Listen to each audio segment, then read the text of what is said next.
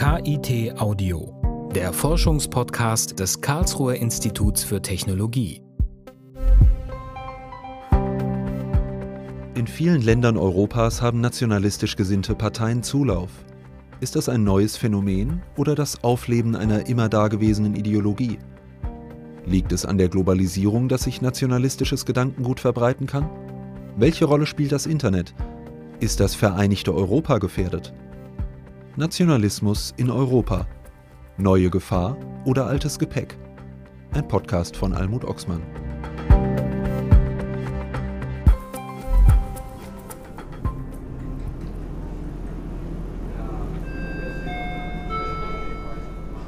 Goedemorgen, dames en heren. Namens kapitein en bemanning heet ik u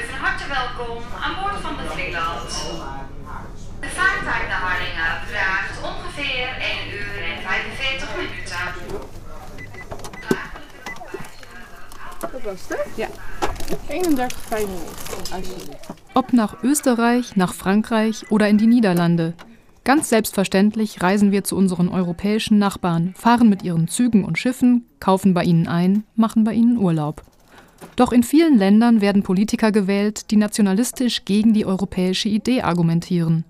Auch in den Niederlanden findet die rechtspopulistische Partei vor der Freiheit, PVV von Geert Wilders, immer mehr Zuspruch. Schon 2012 fragte der niederländische Publizist Geert Mack in einem Essay, was, wenn Europa scheitert? Dann scheitern nämlich eben auch diese alltäglichen Selbstverständlichkeiten, die wir in der Regel ja gar nicht mehr wahrnehmen. Wir fahren an Grenzposten vorbei auf der Autobahn und wundern uns, was da für Gebäude verfallen. Professor Rolf Ulrich Kunze lehrt am Institut für Geschichte des KIT. Er ist unter anderem Spezialist für die Geschichte der Niederlande. Ich glaube, dass nicht einmal die Mehrheit der Wählerinnen und Wähler von Wilders sich wünscht, dass das wieder so wird, wie sie vielleicht in tiefsten Kindheitserinnerungen noch kennen. Het geklater van de fonteinen in Zurich, de golven op de rotsen van Wales, de bedaarde stem van de Big Ben, een straatzanger in Barcelona, de meeuwen van Amsterdam. Das Plätschern der Brunnen in Zürich, das Meeresrauschen in Wales, die Glocken des Big Ben, die Straßensänger in Barcelona und die Möwen in Amsterdam. Wie schön Europa klingt, beschreibt Geert Mack hier schwärmerisch. Umfragen zufolge können fast drei Viertel der Menschen in der Europäischen Union sich mit Europa identifizieren. Zumindest wohl mit dem Europa der Notizbücher, das Hans Magnus Enzensberger beschreibt. Jenseits von Gesetzen, Institutionen und Grenzen sind die Menschen längst quer durch Europa miteinander vernetzt. Ihre Notizbücher sind voll mit Adressen von Ferienhäusern in Kent, Freunden in Rom, heimlichen Geliebten in Amsterdam, Winzern in Bonn. Funktioniert es, Europäer zu sein? Sind wir das denn nicht? Weitgehend. Dass es jetzt ein paar gibt, die der Meinung sind, dass am besten der Nationalstaat Dinge regelt, die jetzt perfiderweise an die Europäische Union abgegeben sind. Es gibt einige, die das glauben. Ja, arme Irre. Die würden sich wundern, wie das Wirtschaftswachstum einbricht, wenn man die üblichen Institutionen des Nationalstaats, Grenzkontrollen, Abwehrzölle, wenn man das tatsächlich durchführte. Also einfach irre. Meint Hans-Peter Schütt, Professor für Philosophie am KIT. Und doch scheint es auffällig zu sein, dass überall in Europa nationalistische, rechtspopulistisch gesinnte Parteien entstehen und wachsen. Daraus folgt zunächst mal nicht, dass es Gespenster gibt. Auch nicht ein Gespenst des Nationalismus oder dass dies auf neue Weise widerspukt, sondern all das sind Gepäckstücke, die wir in der Geschichte der westlichen industriellen Moderne mit uns herumtragen. Und ein waches historisch-politisches Bewusstsein wird damit rechnen, dass dieses Gepäck, was wir haben, irgendwann wieder seine Wirkung entfaltet. Wir müssen Populisten nicht den politischen Meinungsmarkt überlassen. Wir können dekonstruktivistisch gegen nationalistische Argumente vorgehen, sollten das in zivilgesellschaftlichem Interesse auch tun. Wir sollten überall, wo wir Gelegenheit haben, Nationalisten nicht das letzte Wort lassen. Ich will den Menschen auch nichts wegnehmen. Wer stolz sein möchte, darauf ein Deutscher zu sein, bitte. Ich amüsiere mich, wenn zu einschlägigen Fußballmeisterschaften viele meiner Landsleute mit diesen den Luftwiderstand der Autos und damit auch den Treibstoffverbrauch in die Höhe treibenden Fähnchen rumfahren, das finde ich amüsant und vollkommen unschädlich. Solange er keinen Schaden anrichte, könne eine Gesellschaft den Nationalismus gut tragen, meint Philosoph Hans-Peter Schütt. Der Politikwissenschaftler Christopher Köhnen hat über 15 Jahre hinweg politische Diskussionsforen im Internet verfolgt. Er hat dabei sowohl liberale Plattformen wie Zeit Online angeschaut, als auch tendenziell antidemokratische wie die der Jungen Freiheit. An den Kommentaren in den rechten Publikationen könne man erkennen, dass viele Beitragende gebildet sein müssen. Man sieht halt anscheinend große Teile des anständigen Bürgertums, die teilweise wirklich hanebüchenden Verschwörungstheorien folgen und dabei auch eine vollkommene Verrohung der Sprache an den Tag legen. Das sind also nicht mehr die alten Stiefelnazis, sondern das sind höchstwahrscheinlich gut verdienende, vielleicht sogar hochgebildete Leute, die in den Schutz dieser Anonymität, teilweise sogar auch ganz offen, weil inzwischen sind ja sehr viele Hemmschwellen gefallen, halt Hassreden zum Beispiel im Internet selbst publizieren oder weiter verbreiten. Christopher Köhnen erklärt sich diese Tendenzen der politischen Kommunikation im Internet damit, dass es besonders in den ehemals wohlhabenden Ländern immer mehr gesellschaftliche Ungleichheit gibt. Und diese Wut und Enttäuschung wird dann auf gewisse Weise fruchtbar gemacht, dass die Leute halt im Internet sich halt herausglauben, was sie da so finden an Erklärungsansätzen. Und das ist, glaube ich, eine Kernfrage im Moment in unserer Zeit und das ist eng mit dem Nationalismus verbunden, ist halt das Aufkommen des sogenannten postfaktischen Zeitalters, weil der Nationalismus mag vielleicht einmal gegen die Adelsherrschaft vor langer Zeit eine fortschrittliche Bewegung gewesen sein. Heutzutage ist der Nationalismus aber ein Anachronismus. Er entspricht nicht dem, wie sich die Gattung als Ganze und die Weltwirtschaft entwickelt. Politischer Nationalismus taucht zum ersten Mal im Zusammenhang mit der Französischen Revolution 1789 auf. Viele Menschen schlossen sich zusammen und konnten durch die gemeinsame Identifikation mit einem Ziel, nämlich den König zu stürzen, eine ungeheure Kraft entwickeln.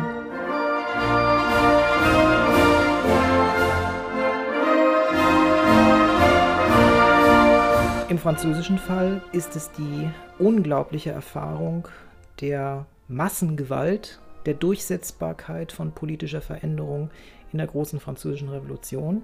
Einmal nach innen, in der Fähigkeit, tatsächlich in die Geschichte einzugreifen, im Ancien Regime etwas, was allein Gott vorbehalten ist und seinem Stellvertreter, dem absoluten Monarchen. Das können jetzt Menschen selber tun. Das ist eine unglaublich mächtige Vorstellung. Die Republikaner, die also auf eine Abschaffung der Monarchie drängten, spielten die galloromanische Nation gegen die fränkische, also germanische Dynastie aus, die diese Nation jahrhundertelang usurpiert hatte. Das ist ein polemischer Gebrauch und da ist dann ein aufgeladener Gebrauch des Wortes Nation zu konstatieren. Wann und wie das Wort Nation überhaupt gebraucht wurde, beschäftigt den Ideenhistoriker und Philosophen Hans-Peter Schütt, wenn er sich mit Nationalismus beschäftigt. Schon die Studenten der mittelalterlichen Universitäten haben sich zu Nationes zusammengefunden. An der Universität mussten damals alle Latein sprechen, und so trafen sich privat gern diejenigen, die dieselbe Muttersprache hatten. Gibt es denn überhaupt Nationen? Ich meine, das Versprechen, das mit dem Ausdruck gegeben wird, der ja nicht zufällig verwandt ist mit Nasci, Natum, geboren, mit Natur. Das Versprechen, das der Ausdruck gibt, ist, dass es für Kollektive von Menschen so natürliche Einheiten gibt, wie es für Individuen eben natürliche Einheiten gibt. Das Individuum, ne? das ist eine natürliche Einheit einer zoologischen Spezies. Für Kollektive ist das nicht so klar, ob sie von Natur aus gegeneinander abgegrenzt sind. Und der Begriff Nation gibt genau dieses Versprechen. Deswegen steht jeder Rekurs auf die Nation als eine solche natürliche Einheit auch immer in der Gefahr, umzukippen in Rassismus. Alle nationalen Identitäten sind Konstruktionen, das hat Benedict Anderson so wunderbar zum Ausdruck gebracht, und zwar mit dem Hinweis auf die Tatsache, dass die Vorstellung, dass ich mit 80 Millionen Menschen als einzige Gemeinsamkeit eine bestimmte Gestaltung eines Passdokuments habe, eigentlich recht absurd ist. Rolf Ulrich Kunze hat sich eingehend mit der Geschichte des Nationalismus beschäftigt. In seinem Buch Nation und Nationalismus hat er systematisch die Positionen der Nationalismusforschung aufgezeigt. Wissenschaftlich und nüchtern betrachtet ist der Nationalismus einfach ein Konstrukt. Dies zu verstehen sei eigentlich das Wichtigste, sagt Kunze. Nationale Identitäten sind immer viel jünger, als wir glauben. Alle Nationalisten, wen immer sie auch fragen, ob äh, Geert Wilders oder Orban, werden ihnen sagen, dass ihre jeweiligen Nationen uralt sind. Die stehen schon in der Bibel. Nun kann man das sehr leicht mit einem uns in den Geistes- und Sozialwissenschaften eigenen Dekonstruktivismus auseinanderbauen. Das löst aber noch nicht das Problem der Bereitschaft so vieler Menschen, sich einzulassen auf diese Identifikation. Und das hat ganz stark damit zu tun, dass der Nationalismus als Metaideologie immer dort ansetzt, wo Menschen schon Vorstellungen haben. Im besten Fall gelingt es ihm, ihre Konfessionalität, ihre Regionalität, zum Teil auch ihre Lokalität pyramidenförmig einzubauen in ein Identitätskonstrukt, über dem dann als Dach die Nation ruht. Als Historiker analysiert Kunze die Entstehung von Nationalismus auf fast naturwissenschaftliche Weise. Nationalismus brauche bestimmte Währungen der Identifikation. Das könnten Landkartenumrisse oder Feste sein. Auch Kriege seien dafür charakteristisch. In verschiedenen historischen Kontexten habe es unterschiedliche Erscheinungsformen des Nationalismus gegeben. Deshalb würden andere Länder mit dem Thema anders umgehen als wir in Deutschland, sagt Kunze.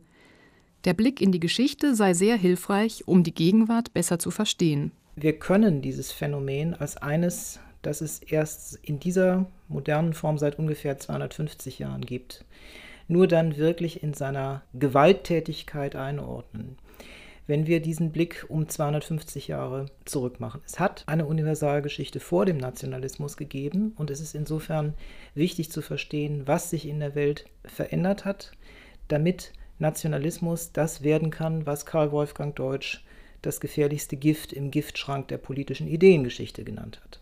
Der amerikanische Politikwissenschaftler Karl Wolfgang Deutsch hat in den 1950er Jahren untersucht, wie nationalistische Kommunikation funktioniert und wie aus Elitendiskursen Massennationalismus werden kann.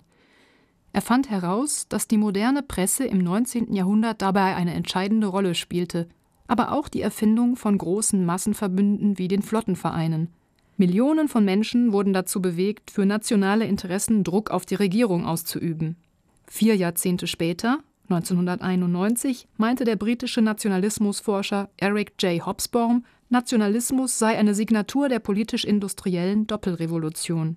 Die amerikanische und die französische Revolution 1776 und 1789 hätten eine gewaltige gesellschaftliche Dynamik erzeugt, durch die immer mehr Menschen in Veränderungsprozesse einbezogen worden seien. Nationalismus sortiert die Zugehörigkeiten, die Selbstbilder, die Selbstwahrnehmung von modernen, massenmobilisierten Menschen in Leistungsgesellschaften neu. Er tritt an die Stelle von vorfindlichen, von älteren, traditionellen Bindungen konfessioneller Art, regionaler Art, landsmannschaftlicher Art, ohne dass wir es uns jetzt so leicht machen könnten zu sagen, er ist einfach eine Art moderner Ersatzreligion. Es wäre schön, wenn es so einfach wäre. Es ist leider wahrscheinlich sehr viel komplizierter. Kurz gesagt, Nationalismus ist ein Merkmal moderner Gesellschaften. Bedeutet dies im Umkehrschluss, dass moderne Gesellschaften immer auch nationalistisch geprägt sind? Der Anthropologe Ernest Gellner hat in den 1990er Jahren aufgeschrieben, welche Kriterien in einer Gesellschaft nationalistischen Zusammenschluss befördern und welche nicht. Zum Beispiel Je demokratischer und wohlhabender Gesellschaften sind, desto geringer ist die Wahrscheinlichkeit, dass sich nationalistische Strömungen breit machen. Aber die Formel gilt nicht immer. Wir sind nicht im Bereich einer sozialen Physik, die es uns erlauben würde zu rechnen, sondern wir müssen jeden Einzelfall in den Kontext seiner Zeit stellen und dann werden wir sehen, dass es leider mehr Ausnahmen als Regeln gibt. Sicherlich ist es so, dass für bestimmte Leistungen der Modernisierung der Nationalismus als Integrationsideologie von Vorteil ist. Moderne Nationalstaaten als die üblichen Formen von Staatlichkeit im 19. Jahrhundert brauchen in besonderem Maß die Leistungskraft ihrer Arbeitnehmer und ihrer Bürger. Die wird ja auch vielfältig gefordert durch den Wehrdienst in der Schule, durch die Bildung. Die Bedeutung von Bildung und eines Kanons gemeinsamer Vorstellungen sei nicht zu unterschätzen für das Erstarken des Nationalismus, sagt Rolf Ulrich Kunze. Schon das sogenannte Augusterlebnis 1914 sei nur auf der Basis einer kanonisierten Vorstellung von deutscher Nation möglich gewesen, die auf die Zeit der Abwehr Napoleons zurückgegangen sei. Und auch schon um 1900 standen Nationalismus und Globalisierung in einem engen Verhältnis zueinander. Den Nationalismus aber als eine Reaktion auf die Globalisierung zu erklären, greife zu kurz, meint Kunze. Er hat gerade eine Monographie über Globalgeschichte und Globalisierungsgeschichte geschrieben.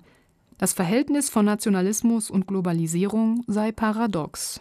Das Paradox besteht genau darin, dass nationalistische Integration und Globalisierungswellen nebeneinander existieren können. In manchen Fällen werden moderne Industriegesellschaften durch Globalisierung nationalistischer. In anderen Fällen werden sie es nicht notwendigerweise. Es gibt hier keine Regel, die man aufstellen kann. Man sollte eine Unterscheidung treffen. Welcher Wirkungszusammenhang, der der Globalisierung oder der der nationalistischen Kommunikation, ist denn wirkungsmächtiger? Ich glaube, die Antwort kann man ganz klar geben. Das ist der Nationalismus. Er ist älter und er erfasst kulturkreisübergreifend, global, lange bevor wir von Globalisierung gesprochen haben, ganz unterschiedliche Gesellschaften. In den modernen Sozialstaaten würden viele Menschen um die lange erkämpften Errungenschaften fürchten, meint Christopher Köhnen. Als Begründung würde die zunehmende wirtschaftliche Globalisierung der letzten Jahrzehnte herangezogen. Der Hauptgrund hinter den derzeitigen Renaissance des Nationalismus ist das Gefühl, dass die Regelungsmechanismen, die in, insbesondere in wohlhabenden Ländern bestanden haben hinsichtlich sozialer Ungerechtigkeit, schlicht äh, Sozialstaat, dass die unter dem Druck der ökonomischen Globalisierung immer stärker bedroht werden. Insofern kann man den derzeit Nationalismus zumindest in einer Hinsicht als eine Reaktion auf die Globalisierung betrachten. Christopher Köhnen arbeitet am Institut für Technikfolgenabschätzung und Systemanalyse des KIT. Er beschäftigt sich besonders mit den gesellschaftlichen Auswirkungen des Internets. Auch in der Politikberatung ist er tätig. Viele Parlamentarier erhoffen sich von Wissenschaftlern wie ihm Orientierung hinsichtlich der möglichen technischen Entwicklungen. Köhnen untersucht, was nach dem derzeitigen Stand des Wissens plausibel ist und was weniger. Bis auf gewisse Bereiche, wo man eine starke Prognostik machen kann, ist, glaube ich, den meisten auch klar, dass wir eben keine Kristallkugel haben und dass wir nicht etwa Propheten sind, die die Zukunft voraussagen. Ich würde sogar sagen, es ist im Moment eine Tendenz, dass unsere Arbeit sich immer stärker darauf verlagert, dass wir versuchen mitzuhelfen, dass die Gesellschaft und dann auch in Ableitung davon die Politik dazu in der Lage ist, sich mit der Zukunft auseinanderzusetzen. Schon mit dem Telefon war synchrone globale Kommunikation möglich. Seit mit der Nukleartechnik die Möglichkeit zur Selbstauslöschung der Menschheit besteht, schlugen die führenden Länder dieser Welt eine antinationalistische Grundrichtung ein. Die Vereinten Nationen waren ab 1945 ein Schritt hin zur Verwirklichung einer über die nationalen Interessen weit hinausgehenden Selbstorganisation der Menschheit. Das Internet schien eine schlüssige Ergänzung, ein Höhepunkt zu sein. Ermöglicht es doch demokratische Diskussionen in einer weltweiten Netzöffentlichkeit, ganz ohne Zeitverzögerung. Christopher Köhnen ist für seine Forschung in das Internet eingetaucht. Wenn ich auf die politische Nutzung des Internets abstelle jetzt oder auf die Frage, wie das Internet politische Öffentlichkeit verändert, muss ich leider sagen, dass es einerseits zwar tatsächlich einige Hoffnungen sich erfüllt haben, Möglichkeiten der transnationalen Vernetzung gewisser Gruppen, die das sonst niemals hätten tun können. Dass das aber gleichzeitig auch genutzt worden ist, um Trennungen, Spaltungen, Grenzen etc. eigentlich wieder zu verstärken. Also die Idee, dass sozusagen das Internet einfach alles fließend macht und alle Grenzen überwindet, das ist, glaube ich, insofern eine Illusion, dass es sehr effektiv von Kräften genutzt wird, die genau das Gegenteil wollen, die eigentlich neue Grenzen aufziehen wollen und Hass predigen. Das Internet hat einen weiteren Globalisierungsschub ermöglicht, auch mit Blick auf nationale Mediensysteme. Bürgerliche nationale Öffentlichkeiten sind geschwächt. Das kann positive Züge haben, denn in Ländern mit repressiven Regimes ist es jetzt möglich, sich schnell global zu vernetzen und zu informieren, solange die Zensurmechanismen nicht greifen. Unter dem Druck der wirtschaftlichen Entwicklung sind die traditionellen Medien aber auch in eine Krise geraten. Sie versuchen sich ins Internet zu verlagern und können gleichzeitig kaum noch als Leitmedien wirken. Wir haben halt in den Medien inzwischen eine Monokultur. Also ich bin alt genug, um mich daran zu erinnern, dass es früher Zeitungen gab, in denen nicht nur das eine ökonomische Dogma durchexerziert worden ist. Und heutzutage muss man sagen, dass alles, was Keynesianismus wäre was darauf Wert legt, dass es in gewissen Situationen sinnvoll sein kann, die Massenkaufkraft zu stärken. All solche Ideen sind ja bestenfalls im Feuilleton noch zu finden. Selbst Publikationen wie der Spiegel, die früher ja sozusagen auch in wirtschafts- und sozialpolitischer Hinsicht eher halb links angesiedelt waren, sind in den Kernbereichen der Wirtschaft doch sehr stark dieser neoliberalen Agenda verbunden. Köhnen spricht von einer Wiederkehr finsterer Ideologien wie dem Islamismus und dem Faschismus.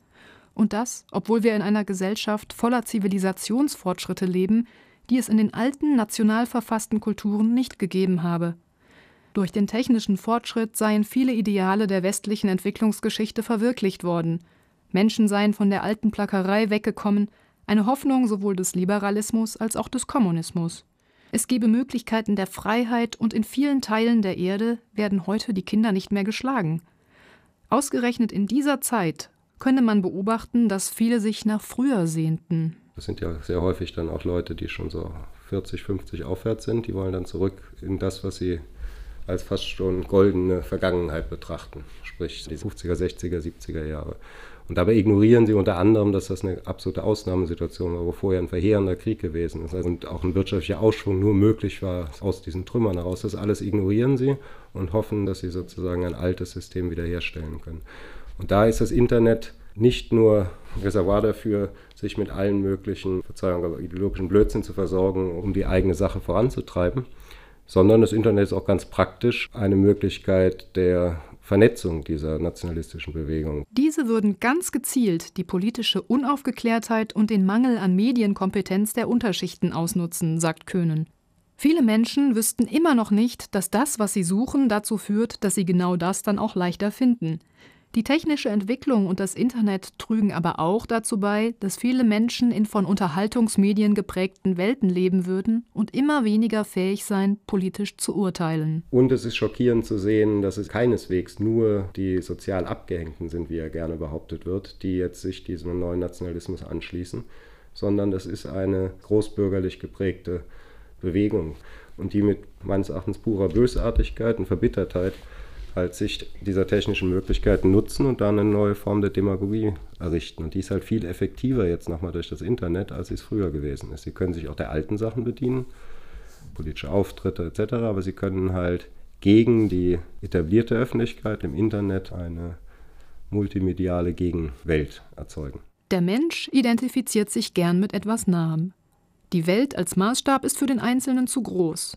Es gebe Ängste, die eigene Identität könnte durch Europa und die Globalisierung bedroht sein, meint Kunze. Dadurch entstehe das Bedürfnis, sich von anderen abzugrenzen und eine Identität zu konstruieren. Diese Erkenntnis stehe auch am Beginn der modernen Nationalismusforschung. Der erste, der das radikal formuliert hat, war Ernest Renan in seinem Vortrag Was ist eine Nation 1882, in dem er Ohrfeigen verteilt hat gegen jede Anschauung, was eine nationale Identität ist eigentlich sei. Ganz sicherlich nicht Rasse. Da kommt der witzige Hinweis bei Renan in der Rede, wenn wir damit anfangen, dann sollte man bitte bedenken, dass die schöne Hansestadt Lübeck eine slawische Gründung ist, die ursprünglich mal Jubice hieß. Natürliche Grenzen, lächerlich. Immer eine Frage, auf welcher Seite eines Flusses oder eines Gebirges man steht. Wirtschaftliche Interessen, ein Zollverein ist kein Vaterland, formuliert Renan so schön. Was bleibt? Der nackte Wille von Menschen, sich bewusst dafür zu entscheiden, Franzose sein zu wollen oder Deutscher. Der Philosoph hat das Privileg, während er durch den Park spaziert, die Welt aus der Vogelperspektive zu betrachten. Menschen sind dann nicht mehr menschlich, sondern werden zu Entitäten. In der Philosophie ist die Identität ein logischer Terminus.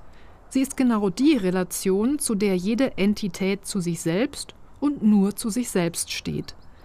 Man könnte die Grundgesamtheit aller Entitäten zerlegen in voneinander getrennte Einheiten.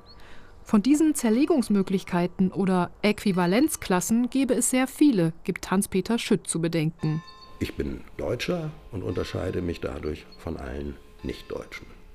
Ich bin aber nicht nur Deutscher, ich bin auch ein Mann. Das ist auch eine Äquivalenzklasse, die aber zu einer ganz anderen Partition führt ja, Frauen und dann gibt es vielleicht noch Mann, Frauen, Frau, Männer, vielleicht auch was Fünftes.